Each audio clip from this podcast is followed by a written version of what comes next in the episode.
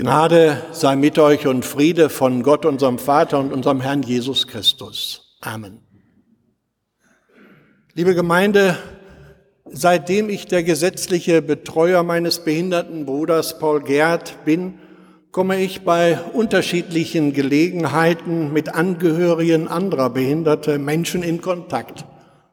Ein Vater, der seinen schwer behinderten Jungen in einer Einrichtung von eben EZA stationär unterbringen konnte, erzählte mir einmal folgende äh, Begebenheit, folgendes Erlebnis aus seiner Kindheit. Sie waren zu Hause zwei Brüder.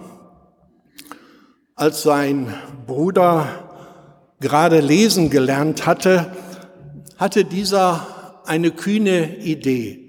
Heute lese ich einmal das ganze Neue Testament durch. Keine Viertelstunde später kam er aus seinem Zimmer, den Fußball unter dem Arm. Auf die erstaunte Frage seiner Mutter, ob er denn schon fertig sei, antwortete er, ist ja so langweilig, immer zeugt einer einen. Der arme Kerl war an den Stammbaum Jesu geraten, mit dem das Matthäus-Evangelium beginnt. Kunstvoll komponiert werden am Anfang des Neuen Testamentes 42 Männer genannt, die von Abraham an bis zum Neuen Testament Söhne gezeugt haben. Im ganzen Stammbaum Jesu, man höre und staune, stehen nur vier Frauen. Aber die haben es in sich. Tama. Es ist mir peinlich zu erzählen, was sie alles anstellt, um nach dem frühen Tod ihres Ehemannes an Kinder zu kommen.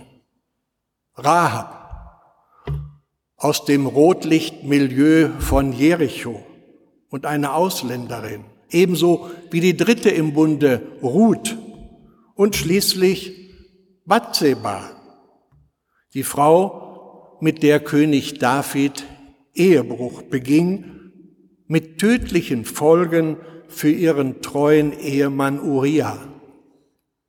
Wie singt doch der Graf von der Gruppe Unheilig, geboren um zu leben mit den Wundern jederzeit. Vom Stammbaum Jesu ergänze ich, geboren, um zu leben, besonders für die, die nicht in allgemeine Durchschnittsnormen passen, wie beispielsweise auch die schwerstbehinderten Männer und Menschen von eben Ezer. Menschen, im Holländischen heißt es gehandicapt sein. Aber haben wir nicht alle unsere Handicaps, mit denen wir leben müssen? Uns allen, Ihnen aber ganz besonders, gelten die Worte des Apostels Paulus, die wir in diesem Gottesdienst miteinander bedenken wollen. Nehmet einander an, wie Christus euch angenommen hat, zu Gottes Lob. Denn das ist Jesus Christus im Stammbaum buchstäblich in die Wiege gelegt worden. Und das zeigt sich schon bei seiner Geburt. Kein Raum in der Herberge. Kann man Obdachlosigkeit besser beschreiben? Kaum ist Jesus auf der Welt, ist er bereits eines der vielen Flüchtlingskinder dieser Welt, weil die Mächtigen aller Zeiten, von Herodes bis Putin, in ihrer Angst um Machtverlust und in ihrem Größenwahn über Leichen gehen. Und dann kann es den vier Evangelisten in ihren Erzählungen gar nicht schnell genug gehen, einen Riesensprung zu machen hin zum erwachsenen Jesus, zu seinem Auftrag. Weg und Ziel, nämlich uns alle anzunehmen mit unseren vielfältigen Behinderungen, wie etwa im sozialen Bereich, in unserer Unfähigkeit zum Frieden, wie auch in der mangelnden Bewahrung der Schöpfung. Um es scherzhaft zu sagen, da können wir selbstkritisch von den Golfern lernen, denn eine der ersten Fragen ist was immer, welches Handicap hast du? Jeder von uns kennt doch selber seine eigenen Schwächen, Macken, Defizite und Handicaps. Obwohl sie ja auf den ersten Blick gar nicht für andere immer sichtbar werden, haben wir Schwierigkeiten, sie anzunehmen oder damit umzugehen. Warum fällt es uns so schwer, unsere Handicaps und Schwächen zu zeigen und anzunehmen? Ich will es uns sagen. Da war bei dem einen weniger, bei dem anderen mehr die Erfahrung, für meine Stärken werde ich geliebt und mit Anerkennung belohnt. Aber unter meinen Schwächen habe ich zu leiden. Wenn ich etwas falsch mache, werde ich bestraft. Wenn ich zu langsam bin, werde ich angetrieben. Wenn ich tollpatschig bin, werde ich gehänselt und so weiter. Wir haben gelernt, dass wir uns der anderen nicht sicher sein konnten, sobald unsere Schwächen zutage traten. Ja, es ist die tiefe Angst vor Ablehnung, davor nicht anerkannt zu werden, nicht akzeptiert zu werden oder dem anderen eine Angriffsfläche zu bieten. Was geschehen müsste, liebe Gemeinde, um uns da herauszuholen, wäre doch dies. Wir müssten jemanden begegnen, der zu uns sagt, für mich bist du gut. Für mich sprechen auch deine Schwächen nicht gegen dich, auch deine Fehler, auch dein Versagen. Selbst deine Schuld spricht für mich nicht gegen dich. Du bist mir recht. Ich liebe dich bedingungslos, grenzenlos, grundlos. Diese letzten Sätze sind Worte des befreienden Evangeliums von Jesus Christus. Das, was dem Leiden an der eigenen Schwäche ein Ende setzt, nennt die Bibel Erwählung. Gott hat dich in Christus erwählt und deine Taufe ist ein bleibendes äußeres Zeichen dafür. Erwählung aber macht den anderen groß.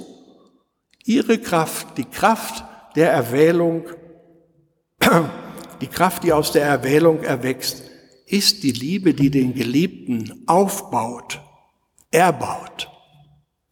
Und jetzt muss ich unwillkürlich an Jannis denken einen geistig behinderten Jungen aus Eben-Ezer. Sein Vater erzählte mir einmal bei einem Sommerfest folgende Begebenheit. Als Janis noch klein war, saß er mit ihm und seinem jüngeren Sohn Hanjo am Mittagstisch. Und sie begannen wie immer mit dem Tischgebet. Janis faltete ganz anrührend die Hände und war dabei ganz still, als ob er ahnte, dass das, wie auch beim Abendgebet, ein ganz besonderer Moment des Tages ist. Er muss dabei wohl aber in der Gegend herumgeguckt haben. Und das hatte sein jüngerer Bruder bemerkt und fragte seinen Vater deshalb voller Neugierde, aber ohne Häme und Überheblichkeit. Sag mal, Papa, glaubt der Jannis eigentlich an Gott? Kann der das überhaupt? Und mit bewegender Stimme erzählte mir der Vater, in dem Augenblick ist mir damals eine Antwort geschenkt worden, für die ich dem Heiligen Geist für immer dankbar sein werde. Ich sagte spontan aus dem Bauch heraus, es ist nicht so wichtig, ob Jannis an Gott glaubt, sondern dass Gott an Jannis glaubt. Liebe Gemeinde, das ist das Herzstück der göttlichen Annahme, von der Paulus hier spricht, wie Christus uns angenommen hat. Wir alle mit unseren Handicaps, mit all unseren sichtbaren, aber auch unsichtbaren Behinderungen sind seine Ebenbilder, an die Gott glaubt. Gott glaubt an mich, auch wenn ich ihn nicht mehr verstehen kann. Gerade dann, wenn wir unsere Lebenssituation nicht annehmen können. Wenn beispielsweise durch Schicksalsschläge unser Leben derart beschädigt oder behindert wird. Nehmet einander an, wie Christus euch angenommen hat, zu Gottes Lob. Nun geht Paulus im dritten Satzteil eben noch einen Schritt weiter. Zu Gottes Lob. Im Griechischen steht bei Lob Doxa. Und das hat eine vielschichtige Bedeutung. Es heißt auch Glanz, Ehre. In der Bibel wird damit eine Eigenschaft Gottes bezeichnet. Gott glänzt und sein Glanz ist größer, als wir uns das als Menschen je vorstellen können. In ganz alten Basiliken haben wir vielleicht schon gesehen, wie die runde Apsis, wie die runde Kuppel der Apsis ganz vorne mit einer Darstellung des dreifaltigen Gottes bemalt ist, der vor einem goldenen Hintergrund thront. Das sieht dann immer so aus, als erfülle sein Glanz von, vom Himmel her aus alles und wölbe sich auf uns herab. Und genau so ist es auch gemeint.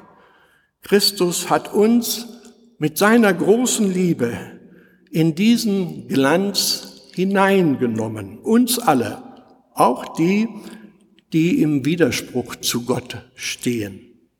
Seine Liebe hat niemanden ausgeschlossen, auch einen Judas nicht.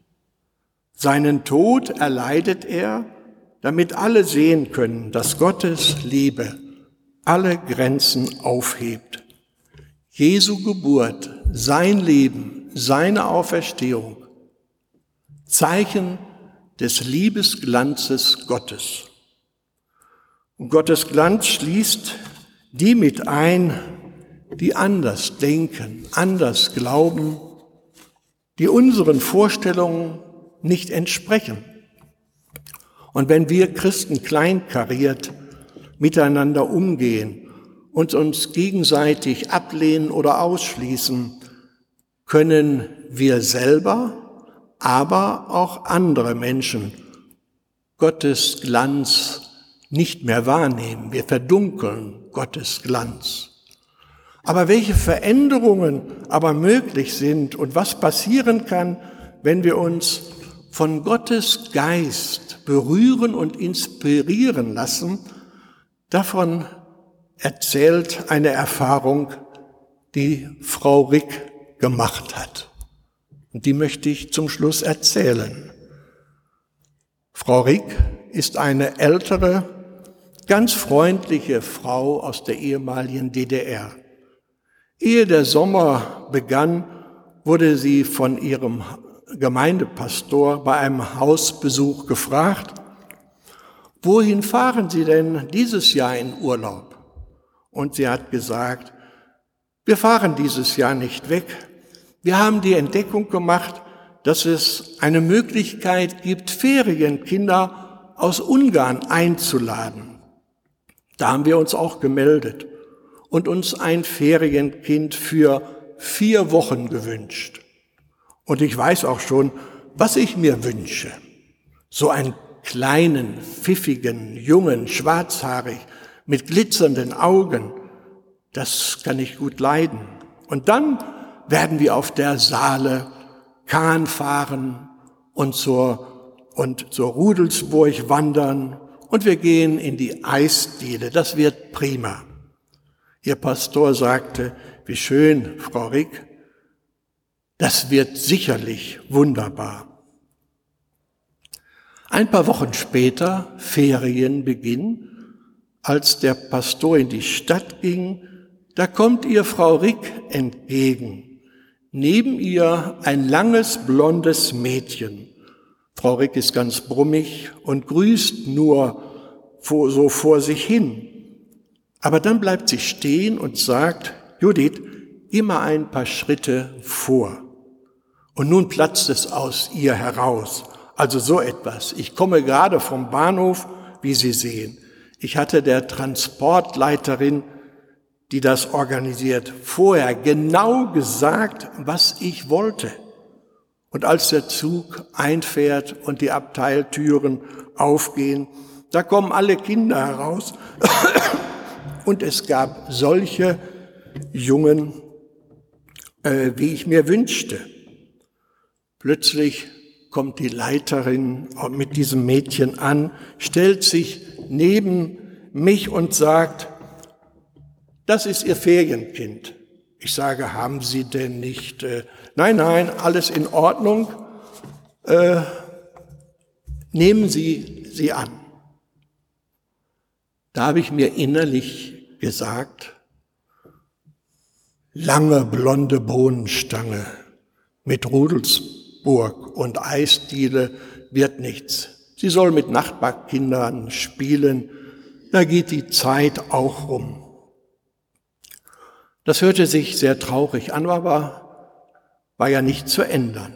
Zwei Tage später geht der Pastor durch die Fußgängerzone. Die Tische bei der Eisdiele waren rausgestellt und an einem Tisch sieht er, da sitzt die Frau Rick mit der Judith und sie essen Eis froh und ganz lustig miteinander. Er geht durch die Tische hindurch, direkt auf Frau Rick zu und fragt, na, wie geht es Ihnen denn? Ach, wunderbar, uns geht's großartig. Sie sagt, Judith, geh doch einmal ein paar Ansichtskarten kaufen. Und dann erzählt sie, das hat mich nicht ruhen lassen, Herr Pastor. Ich bin abends noch einmal zu der Transportleiterin gegangen die wohnt bei uns in der Nähe. Da hat sie mir Folgendes erzählt. Als die Kinder aus dem Zug herauskamen, hat die Judith vor sich hingesagt, die alte Frau dort, die sieht so lieb aus, zu der will ich. Seitdem ich das weiß, sagt Frau Rick, sieht die Sache für mich völlig anders aus. Da standen ganz andere Eltern, die hatten Pakete unter dem Arm und den Wartburg vor der Tür stehen. Aber zu mir, einfachen Frau, wollte das Mädchen, obwohl ich gar nichts Besonderes bin, sagte Frau Rick. Seitdem ich das weiß, ist mein Verhältnis zu diesem Kind völlig anders und verändert. Ich habe plötzlich verstanden, wichtig ist nicht, was ich gewollt oder mir gewünscht habe, sondern dass mich jemand gewollt hat, obwohl ich gar nichts Besonderes bin. Können Sie das verstehen? Ja, Frau Frick, antwortete der Pastor, das verstehe ich sogar sehr gut. Nicht das, was wir uns erwählt haben, ist das Wichtigste, sondern dass uns jemand gewählt hat, erwählt. Es hat viele gegeben, die waren mit Jesus sehr unzufrieden. Aber sie hatten eines Tages verstanden, entscheidend ist nicht, wen wir uns ausgesucht haben, sondern dass er uns auserwählt hat, obwohl wir nicht erste Wahl sind. Jesus sagt, nicht ihr habt mich erwählt, sondern ich habe euch erwählt. Und darum kann auch der Apostel Paulus sagen, nehmt einander an, wie Christus euch angenommen hat zu Gottes Lob. Ganz sicher ist dies, dieses Wort kein Zauberwort, mit dem alles schnell gut wird. Aber es stellt uns alle direkt in die Gegenwart Gottes, mich und den anderen. Unsere gegenseitige Annahme hat nicht nur eine zwischenmenschliche Dimension, nehmet einander an, sondern zugleich auch eine himmlische Dimension. Sie kommt im Himmel als Lobpreis an. Oder wie Jesus es einmal formulierte, das habt ihr mir getan. Der Name eben Ezer kommt aus dem Hebräischen und heißt übersetzt Stein der Hilfe. Möge Jesus Christus uns allen auf unserem Lebensweg zum Stein der Hilfe werden bei der Umsetzung dieses Bibelwortes im Alltag. Im Umgang mit schwierigen Menschen, aber auch im Umgang mit uns selbst. Das Anderssein der anderen nicht als Bedrohung, sondern als Bereicherung empfinden. Das kann Gottes Geist in uns bewirken. Und was bewirkt er heute noch? Und wo wirkt er heute? In den Menschen, die einander verzeihen, in den Menschen, die einander helfen, in den Menschen, die miteinander teilen, in den Menschen, die einander lieben. Ohne deinen Geist, Herr, unterliegen wir der Gefahr, blind und ziellos los durch das Leben zu irren.